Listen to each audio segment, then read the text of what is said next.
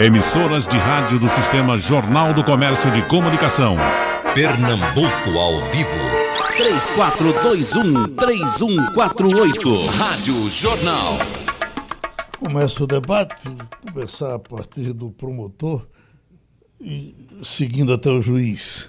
Porque uma coisa, uma pergunta que vem fazendo há algum tempo. Nós passamos aqui anos e anos falando da Lava Jato, dos seus resultados positivos. Doutor João Olímpio aqui é testemunha de que, inclusive, veja, não era novidade que aqui ali acontecia alguma coisa que parecia um pouco exagerado, mas era a, a própria mesa dizia, olha, é, é perdoável, numa situação que estamos vivendo, quem enfrenta problema desse tamanho tem o direito de aqui e ali dar uma deslizadazinha, depois o trem pega o rumo.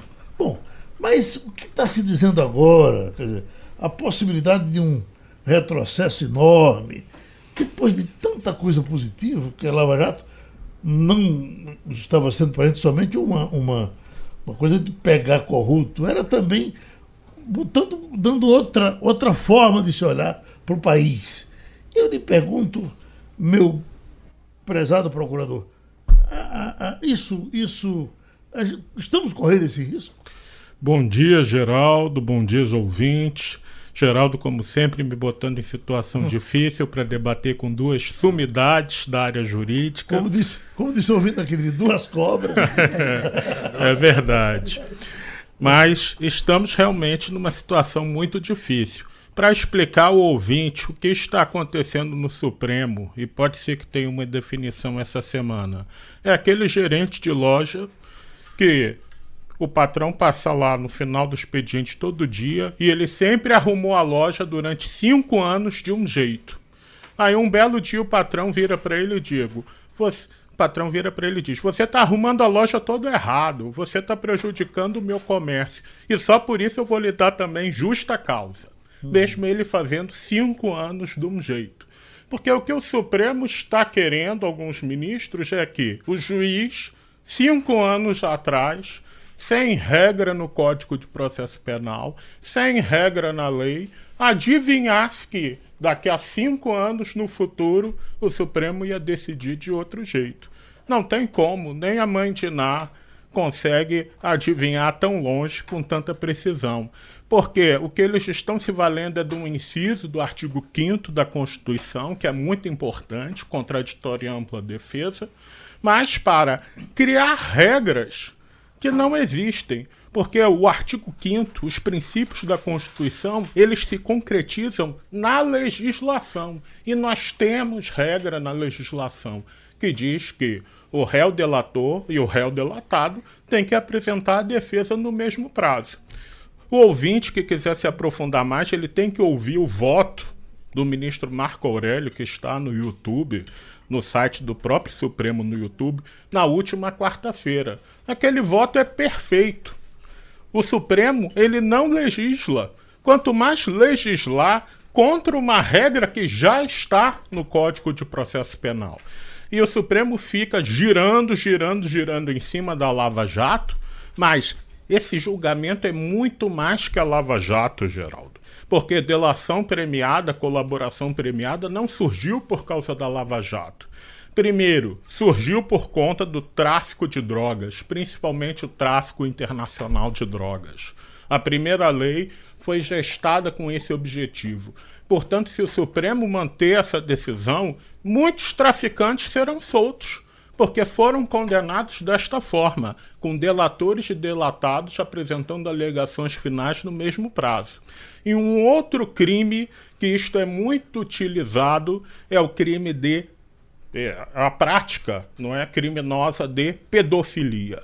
Geralmente quando a polícia pega um, aperta ele para ele delatar todo mundo e são todos processados na mesma ação, delator e delatado. Portanto, se esse entendimento do Supremo passar, muitos condenados por pedofilia também serão soltos, porque é uma prática criminosa que se utiliza muito de delação premiada. Portanto, a população tem que estar atento que a Lava Jato é importante, mas que esta decisão do Supremo vai muito além da Lava Jato.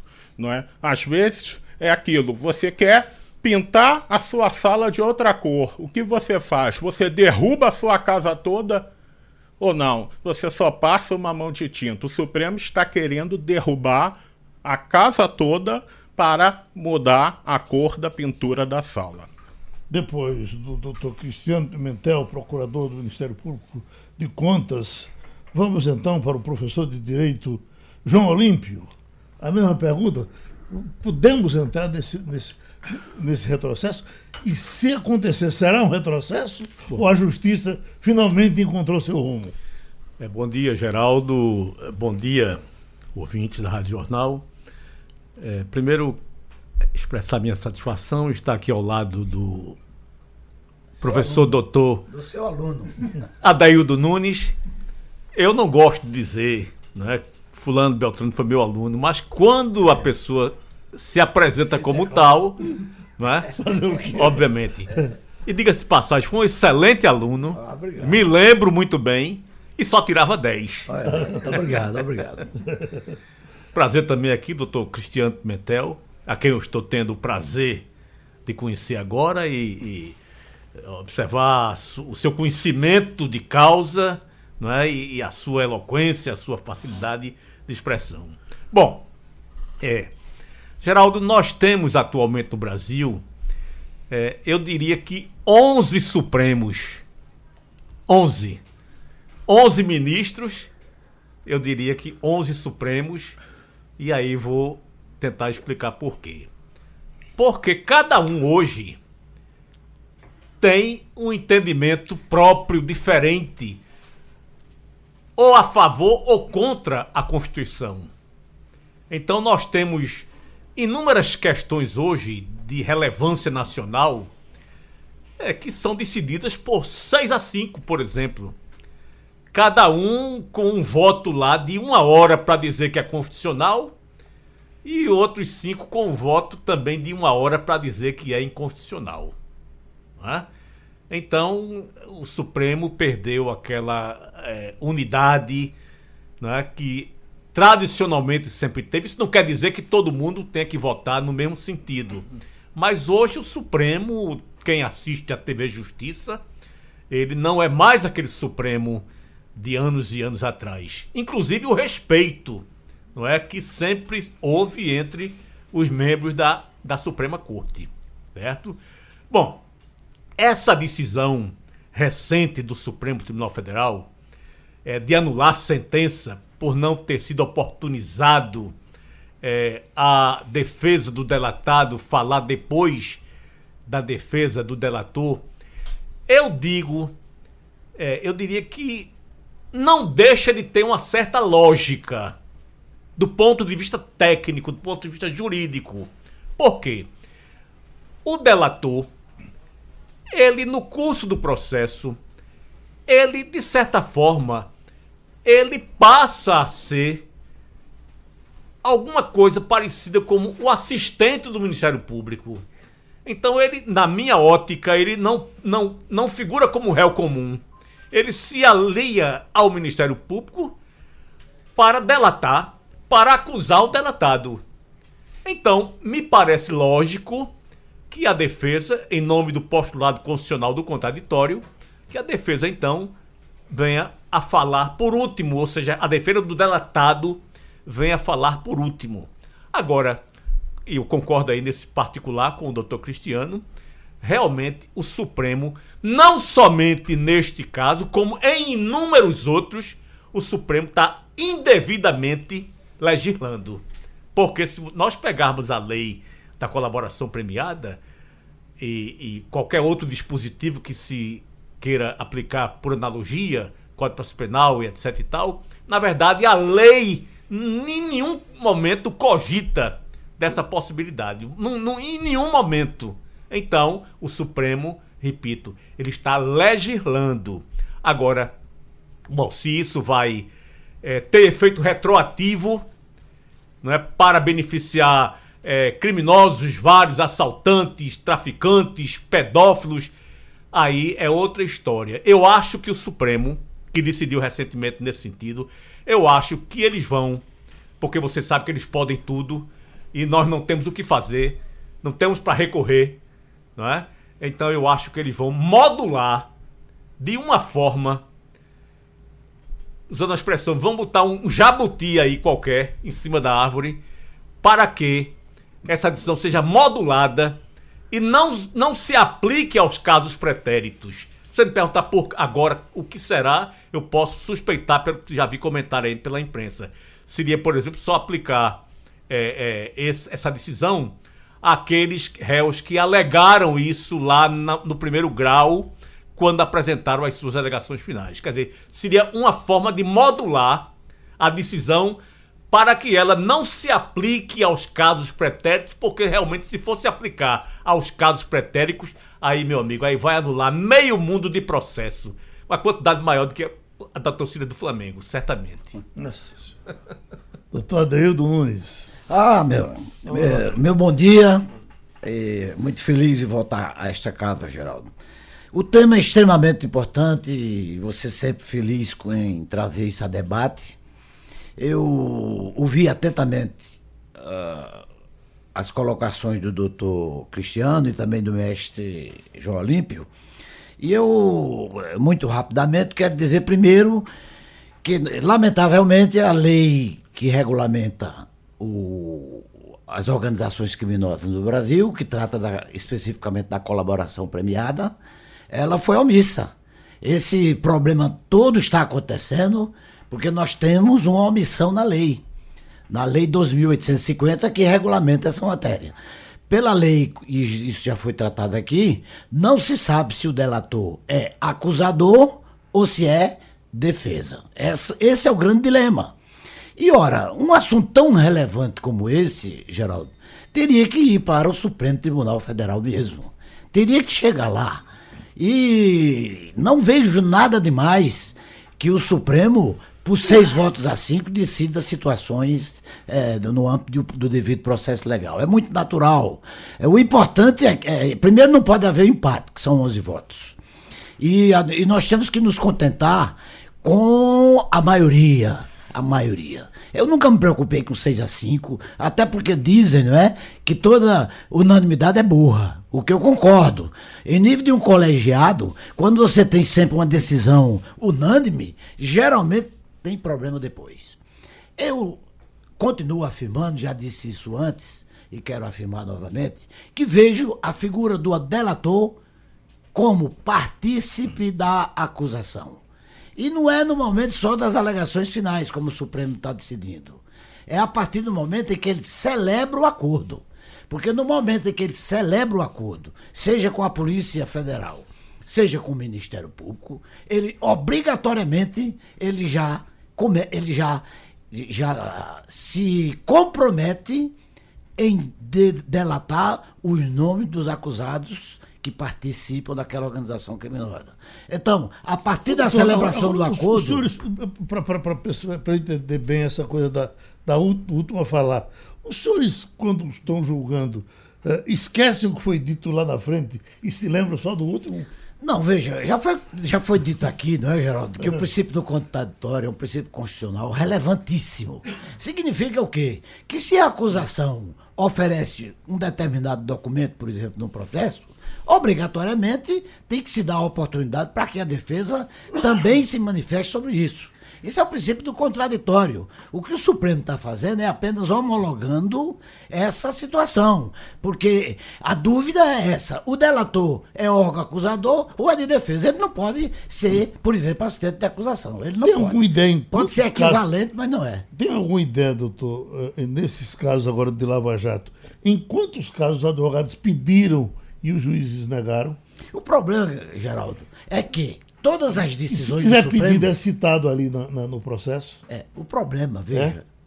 o problema, Geraldo, é que toda decisão do Supremo, principalmente quando é adotada pelo seu plenário, praticamente vincula todos os órgãos jurisdicionais do Brasil. Uhum. Então, quando ela adota uma, uma decisão, todos os demais órgãos são obrigados a cumprir.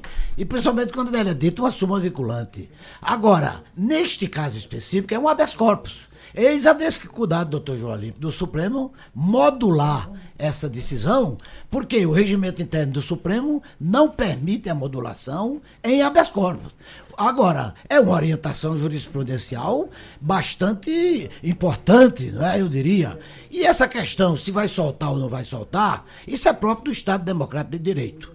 É, isso é uma, a decisão judicial, ela tem, ela, quando é adotada, adotada, ela tem que ser cumprida. E principalmente quando parte da nossa Suprema Corte, a mais importante do país, como disse o doutor João Olímpio, é, a, é o último a errar.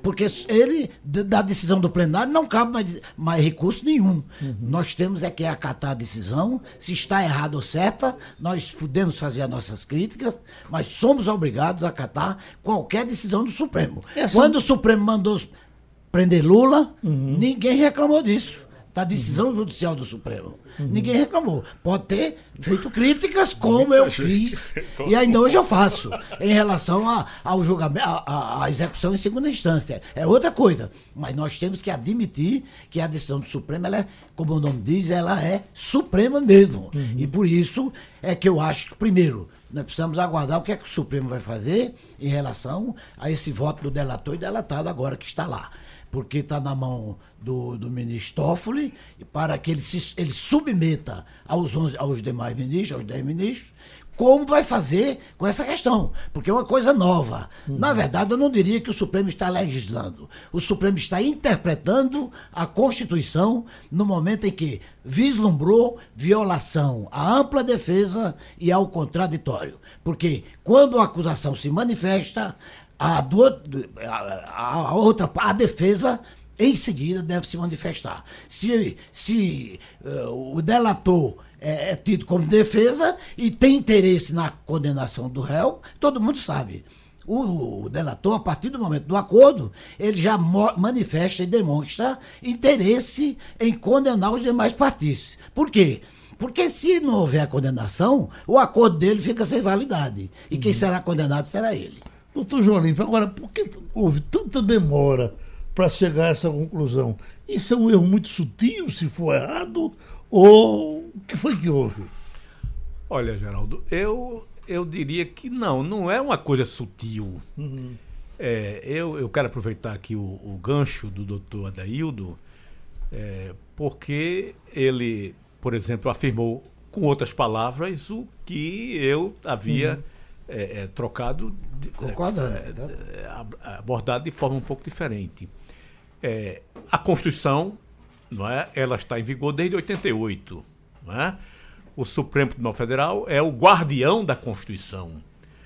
E eu acho realmente que no Estado Democrático de Direito, as decisões da Suprema Corte ela tem que ser cumpridas. Não é? Aliás, não somente da Suprema Corte, como de qualquer órgão do judiciário. Né? Decidiu, você pode achar ruim, você pode reclamar, mas você pode recorrer, mas você tem obrigação de cumpri-la. Agora, o que ocorre com o Supremo Tribunal Federal, que é o guardião da Constituição, é que nem sempre é, as decisões do Supremo têm obedecido ao que está na Constituição. Então, nós vemos Alguns ministros, por exemplo, dizendo que a decisão tal já foi um ponto fora da curva, né? ou seja, quer, isso quer dizer, trocando em miúdos, que a decisão não estaria de acordo efetivamente com a norma constitucional. Eu cito aqui, por exemplo, essa decisão do Supremo de mandar prender os réus depois da decisão de primeiro grau, uhum. aliás, da decisão de segundo grau. Isso aí, o Supremo entendeu que era constitucional, mas durante muitos anos entendeu que era inconstitucional. E quem abria a Constituição Federal, no artigo 5 não me lembro exatamente o seu inciso, é a, a primeira forma de interpretação da lei, a, a, a, se tratando de hermenêutica, é a, é a gramatical, certo? E não tem como você interpretar diferente do que está na lei, uhum. na, aliás, do que está na própria Constituição. Então, é, o que era o que era constitucional passou a ser inconstitucional. O que é constitucional hoje passa a ser inconstitucional amanhã. Então, realmente, o Supremo nem sempre ele decide de forma adequada, ou seja, de acordo com a Constituição Federal. Agora, por que isso veio tão tarde? É realmente é uma interrogação. Talvez isso não tenha sido é, alegado anteriormente. É, enfim, aí entra uma série de, de, de componentes. É, alguém diz que isso depende muito de quem requer, não é? De quem tem interesse ou de quem deixa de ter. Aí a gente já vai entrar num, numa outra seara. É, nós sabemos que quando se muda a composição da Suprema Corte, é, se muda o entendimento também, uhum. não é? Saiu o doutor Fulano, se aposentou, entra doutor Beltrano, aí já vem com um novo entendimento. Quer dizer, o Supremo é muito plural hum, no sentido de, é, de, de, do entendimento de cada um dos ministros. E aí, uma curiosidade somente para ilustrar, não sei se você sabe, que o Supremo Tribunal Federal é, já teve nos seus quadros, por um período de, dois me de dez meses, um ministro que era médico. Uhum. Não tinha formação jurídica. O ministro Barata Ribeiro, ele que foi nomeado por Floriano Peixoto para ser ministro do Supremo Tribunal Federal, cujo pressuposto número um é notável saber jurídico, uhum. ele, ele foi nomeado por Floriano Peixoto e dez meses depois, ele foi rejeitado pelo Senado Federal, porque naquela época a Constituição de 91 permia, permitia que o presidente nomeasse o ministro, a de referendo do Senado né, nomeava e posteriormente o Senado então iria apreciar se mantinha ou não. Então é só uma curiosidade, não é? Para se ver o que pode vir à tona quando você tem uma pluralidade de, de de ministros com, com entendimentos que tem muito a ver, por exemplo, com sua origem. Um veio da advocacia, esse outro veio da, da carreira de magistrado, enfim, é, é, são, são entendimentos, né, são culturas diferentes e que talvez isso realmente possa justificar não é, essa mudança de entendimento é, de uma situação para outra. Porque só para pedir a soltura de Lula, nós tivemos 70 pedidos que todos foram para o todos foram para o Supremo e todos foram rejeitados no Supremo. Né? É, é, com um detalhe. E aí é o um negócio que realmente é, nós não entendemos. Porque nós sabemos não é, que, exceto as questões que são de competência originária do Supremo Tribunal Federal, não é? Existe a questão de competência originária, é, é, originária. Porque você só chega ao Supremo, na verdade, se você alegar primeiro matéria constitucional e depois, para eu entrar com a habeas para ir para o Supremo Tribunal Federal, eu tenho que entrar, por exemplo, no Tribunal de Pernambuco, o Tribunal de Pernambuco negar, eu tenho que entrar no STJ, o STJ negar, para que então eu, eu entre no Supremo Tribunal Federal. O que me assusta, e a, eh, vários e vários colegas do meio jurídico, é que, de repente, o, a defesa de Lula entra em qualquer situação com a corpus diretamente no STF, o STF quando nada, S da matéria, e é bem verdade que até hoje todos foram indeferidos, apesar de que a maioria do Supremo Tribunal Federal hoje é integrada por ministros que foram nomeados é, pelos governos do PT, uhum. não é?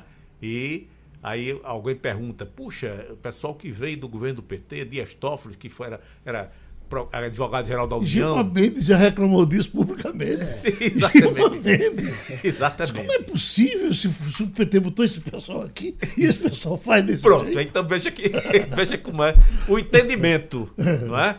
Então isso é uma coisa totalmente fora de propósito, não é? uhum. é? E aí, é, daí essa, essa confusão toda né, da, da sociedade civil organizada, inclusive, é, querendo é, encontrar uma forma de decretar o impeachment do ministro Gilmar, Gilmar Mendes, que é uma figura altamente polêmica, uhum. certo?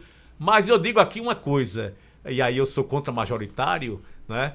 Eu, uma das coisas que eu, eu acho interessante no ministro Gilmar Mendes, veja bem, eu, eu, eu, não, eu não estou é, é, querendo apoiá-lo, uhum. mas uma das coisas que eu destaco é que ele não tem medo de opinião pública, certo? E isso é próprio do juiz, Não, não, mas não, deve ter não, nenhuma. não deve, não deve ter. É, mas nós sabemos que na prática Muitos têm. muitos têm, querem decidir de acordo com o que entende, de que entende a opinião Mas pública. parece que Gilmar Mendes não tem medo nem da razão, né?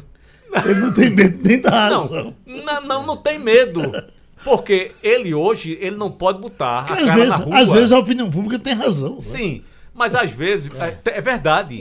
Mas, mesmo quando nós entendemos que ele está sem razão, ele não não está nem aí. É. Ele está em Portugal, é agredido no meio da rua, faz cara de paisagem, faz que não é com ele. Hoje, certo? vai, hoje vai pro Roda Viva. Pronto, Roda Viva. Veja acontecer. a- o bombardeio não é, que ele deverá ser submetido no Roda Viva.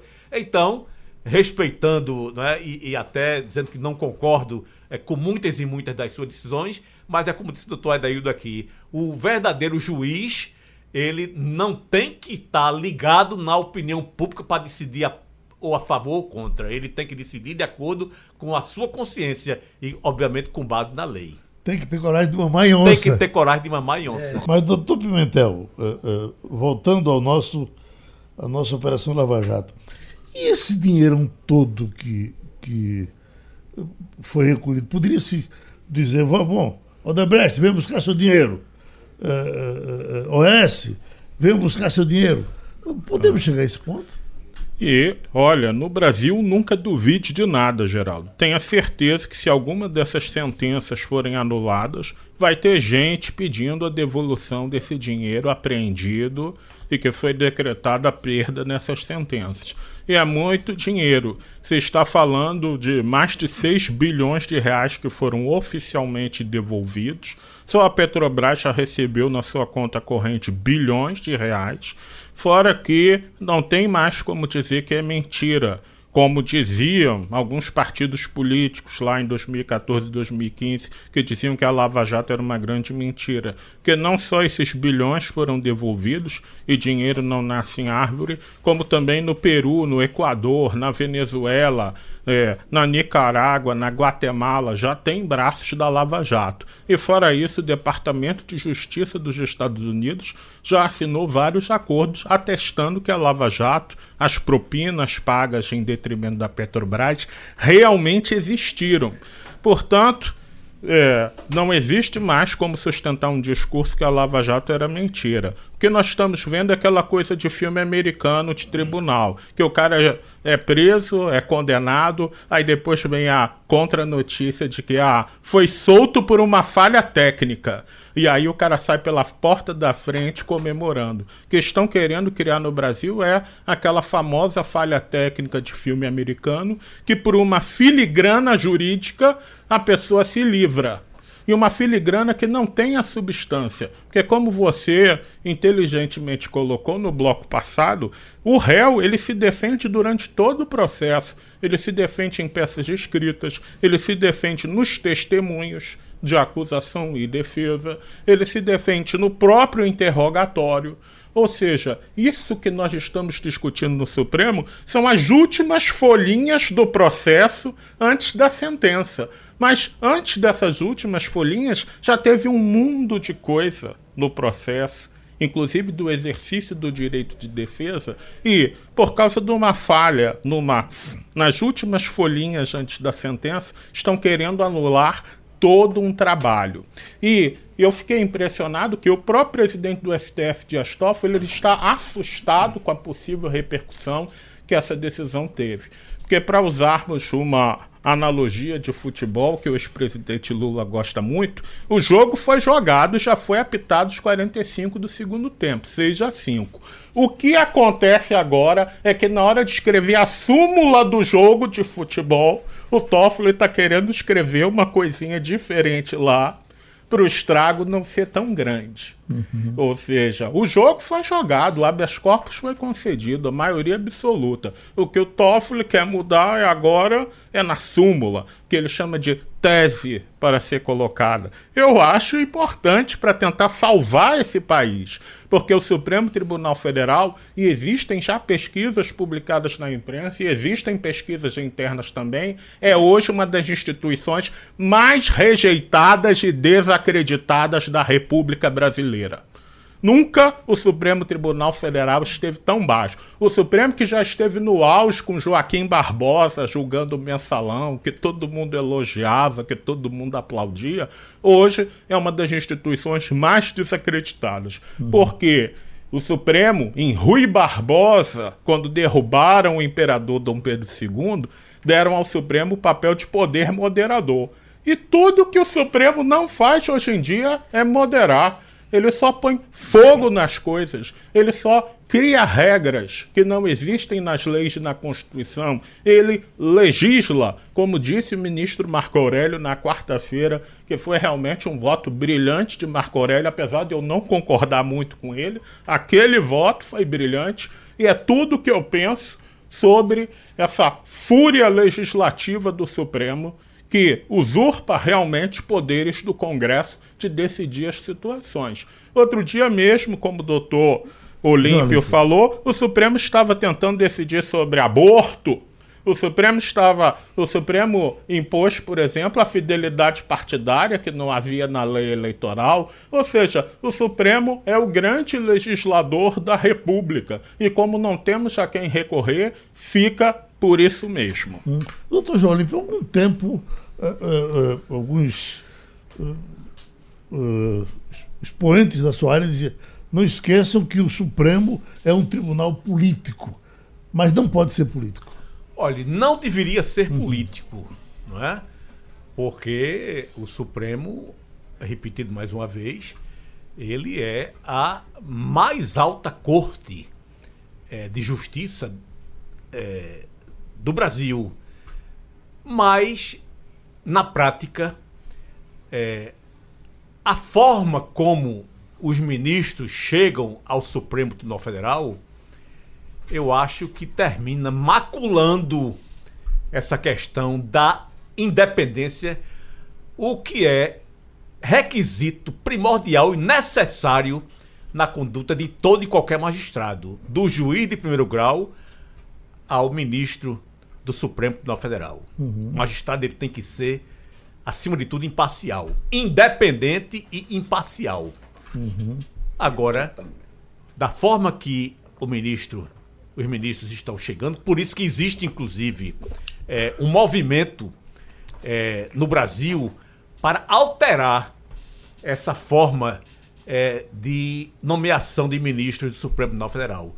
Porque atualmente, na verdade, a nomeação é política. Você tem 11 ministros no Supremo Tribunal Federal. Inclusive, curiosamente, na história do Supremo, nós já tivemos é, 15 ministros, depois é, 16 ministros é, e, de alguns anos para cá, 11 ministros que são nomeados por livre escolha do presidente da República, livre escolha, é, entre cidadãos é, maiores de 35 anos de idade de notável saber jurídico e de reputação ilibada. Hum. Não é? Aí nós sabemos que na prática isso, na verdade, é, não sempre acontece. Uhum. Quem é que consegue ser ministro do Supremo Tribunal Federal? Quem se articula politicamente, não é? Quem vem, por exemplo, do parlamento, não é? Uhum. Quem vem do Ministério da Justiça, que estava próximo do presidente da República, como é o caso do ministro Alexandre Moraes, e, e outros e outros. Jobim. Jobim, e, e outros e outros. Né? É, o ministro Dias Toffoli, que era advogado do PT, que foi assessor direto de José Disseu. Gilmar do PSDB, né? Gilmar, ligado ao PSDB, uhum. que era procurador da República anteriormente, uhum. certo? E uma das coisas que se questiona muito no Brasil atualmente e aí eu diria que isso é uma ironia do destino, não é? Por exemplo, o ministro Dias Toffoli, que é a mais alta autoridade da justiça brasileira, presidente do Supremo Tribunal Federal, segundo dizem, não, por duas vezes, foi reprovado no concurso para juiz de direito no estado de São Paulo. Uhum. Então isso é uma coisa surreal.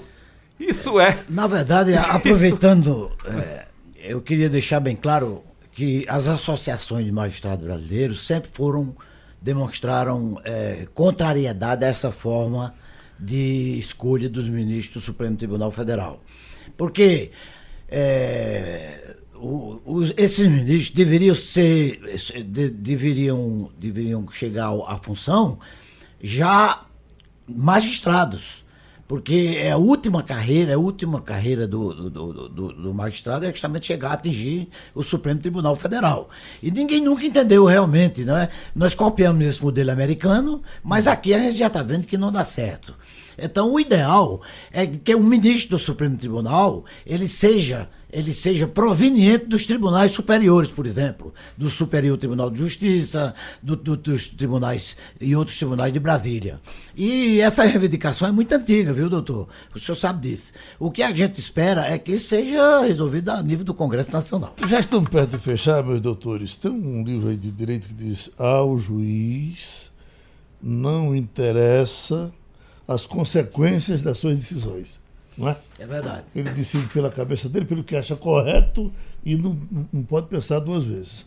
Mas até isso, no caso de Gilmar, na, naquele, na, naquele negócio de caça Dilma e, e, e, Dilma e Temer ao mesmo tempo, que ele chegou e virou a votação em cima da hora e mudou o rumo da, o, o, o, rumo da dança, porque aquilo ali do ritmo que ia, iam caçar os dois. E ele explicou que como era que a nação iria. É por isso que eu pergunto: é um tribunal político? Quer dizer, como é que a nação iria enfrentar mais esse problema de tirar um, enfim, ele praticamente segurou Temer. Não sei se vocês estão pensando é, como eu. Naque, eu lembro, Geraldo, naquela ocasião. O ministro Gilmar Mendes sempre exerceu uma certa liderança no Supremo. Ele foi presidente do Supremo, fez um trabalho extraordinário como presidente do Supremo. Foi o único que se preocupou com presídios, viu, doutor? Presídio, exatamente. É, essa é sua área. Ia, é. os, outros, os outros disseram que iam. Carmen Lúcia foi lá uma vez, desapareceu. Isso, eu vou meter minha mão nesse fogo. né? Foi o único presidente. O Marco Aurélio também, logo que o CNJ foi criado, também demonstrou algum, alguma preocupação com o sistema prisional. Mas não é tanto por isso. Eu estou dizendo essa liderança que ele exerce, é porque ele, ele, ele tem esse jeito de líder. É muito polêmico. Agora, eu particularmente particularmente, é, como, como juiz, Geraldo, é, se você lê as decisões de Gilmar Mendes, você fica encantado. É, são, de, são decisões do ponto de vista jurídico sem falhas. É, porque ele, ele defende uma determinada tese e ele tem a fundamentação necessária. Não é? Que é, isso é muito bom para quem julga. E agora, evidentemente, que ele tem essas recaídas, como eu disse, né? Porque ele votou favoravelmente à, à execução antecipada, né, num determinado momento, depois voltou atrás, e agora se submeter a julgamento, que está esperando isso, né? Certamente ele vai agora acompanhar o entendimento que é de há muito antigo de que essa prisão em segunda instância é inconstitucional. O uhum. Supremo, na, a qualquer momento, vai decidir isso para resolver essa grande questão brasileira. Porque eu acho que esse desgaste que o doutor Pimentel tratou aqui veio do Supremo a partir do momento que ele decidiu por, esse, por essa antecipação da pena em segundo grau de jurisdição. Foi a partir daí que o Supremo começou a ser é, criticado, enfim, foi a partir dessa decisão. Acho que foi uma decisão equivocada, mas que o Supremo ainda tem condições de modificar. Por outro lado, o Supremo também está para analisar. É, Geraldo, eu queria aproveitar a oportunidade, uma ação direta de inconstitucionalidade proposta pela Associação do Magistrado com relação à lei do abuso de autoridade, não é? Porque uhum. é outro problema que, tira, que caberia um debate inteiro, que é outro problema, não é? Querem tolher, tolher, na verdade, não é? Intimidar os juízes desse país, é? criminalizando conduta no exercício da sua função. Eu estou no exercício da minha Já função. Já tem juiz aí soltando gente. Pois é, é o que eu, eu acho equivocado ainda, porque uhum. na verdade a lei só vai entrar em vigor em janeiro, não é? Uhum. E ainda tem o Supremo para decidir essa questão sobre as inconstitucionalidades que são visíveis. Ninguém nunca ouviu falar que você criminalizasse o juiz porque ele decidiu de um, de um lado errado ou de, ou de outro lado. Hum. Para isso, nós temos o recurso que é apropriado para revogar uma decisão eventualmente tomada. Aliás, é, aliás Gilmar é, quero... disse, disse no voto dele agora: precisamos urrar as calças que vestimos, precisamos punir juízes. É. Pois não agora. Bom, Sim, aí isso... eu quero. Eu quero Bebê, a punição fiquei, é na esfera é outra coisa. Eu fiquei com a língua coçando agora, vamos assim dizer, na expressão popular, é, e vou, com a devida venda, discordar do que meu beleza. querido amigo, é, doutor Adair Acho que foi Nunes. a primeira vez, doutor. É, exatamente, entendeu? Porque essa polêmica toda é, em torno da lei, de, a lei, de, a lei do abuso de autoridade, eu diria que ela, ela veio realmente para é, contestar a conduta da, daquelas autoridades que estão acostumadas a, a, agir de forma abusiva. E uma das. É, um dos fundamentos maiores, por exemplo, a justificativa, talvez a maior de todas, é que a lei de autoridade, a lei de abuso de autoridade, as condutas serão julgadas pelos próprios juízes. É, não era possível né? que criasse Sim. um tribunal então, de exceção então, para julgar bem, o juiz, né, doutor? Eu acho que o, o magistrado não vai ter receio, não, não, aliás, não poderia, não deveria ter receio, porque quem vai julgar a conduta é um colega deles. É um colega. Então, nós temos aí é, é, situações, eu diria que a maioria da magistratura inclusive em Pernambuco, eu conheço de perto, a maioria da, da magistratura são de pessoas íntegras, não é que decidem de forma correta, mas em muitos e muitos casos nós temos notícia de que, de que autoridades várias em, em vários é, é, setores do judiciário, é, do executivo e até do legislativo. Agora, professor, é, o que é agem de forma de abusiva. Forma, de forma incorreta. O que é decidir de forma incorreta? Por exemplo, na sua visão. Por exemplo, é, a prisão preventiva, que é uma exceção ela tornou-se ela tornou-se hoje a regra geral. Existe o habeas corpus para sanar uma eventual certo? decisão do juiz. O juiz, o advogado, o advogado, por exemplo, quer ter acesso muitas vezes a um procedimento, a um, a um inquérito policial e é tolhido no seu direito, por exemplo. Isso é abuso. Isso é abuso. Eu sei, doutor, certo? mas você Sim, pode mas utilizar a esfera administrativa, né? Isso acontece. Criminalizar dia dia. Um, um eventual desleixo de uma autoridade é que eu acho perigoso, porque ela está no exercício da sua função. Eu estou apenas se pontuando errou, aqui. Estou pontuando. Errou, eu podia, eu podia referir mil isso. situações, certo, aqui, de abuso certo? Tem, tem, que mas... não irão atingir os bons profissionais, mas que irão certamente é, servir de freio para aqueles que estão acostumados a abusar do, do, seu direito. Mas é toda a magistratura, né? O destino dos senhores ao, ao Ministério Público. Ó, já me despedindo, Geraldo. Olha, o juiz ele não pode decidir de acordo com o nome que está na capa do processo. E é biruta do aeroporto. Ora o vento sopra para um lado, eu decido do jeito. Ora o vento sopra para o outro, eu decido de outro. E eu queria só lembrar que Gilmar Mendes é o grande algoz de Lula, Dilma e do PT. Porque Lula iria ser empossado ministro da Casa Civil e o senhor Gilmar Mendes, sozinho, deu uma decisão monocrática impedindo Lula de tomar posse como ministro, e foi isso que desencadeou depois o impeachment de Dilma e a prisão de Lula, porque sendo ministro com foro privilegiado, nada disso teria acontecido. Portanto, o povo da esquerda que hoje aplaude Gilmar Mendes, lembre-se que ele sim, e não Moro, é o maior algoz de Lula.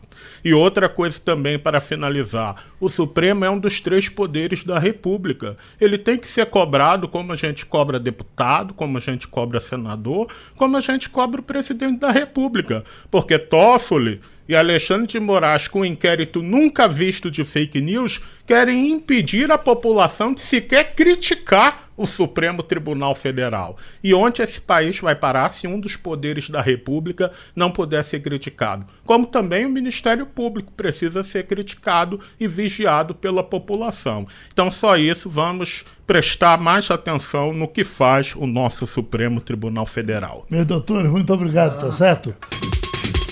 Sugestão ou comentário sobre o programa que você acaba de ouvir, envie para o e-mail ouvinte@radiojornal.com.br ou para o endereço Rua do Lima 250, Santo Amaro, Recife, Pernambuco.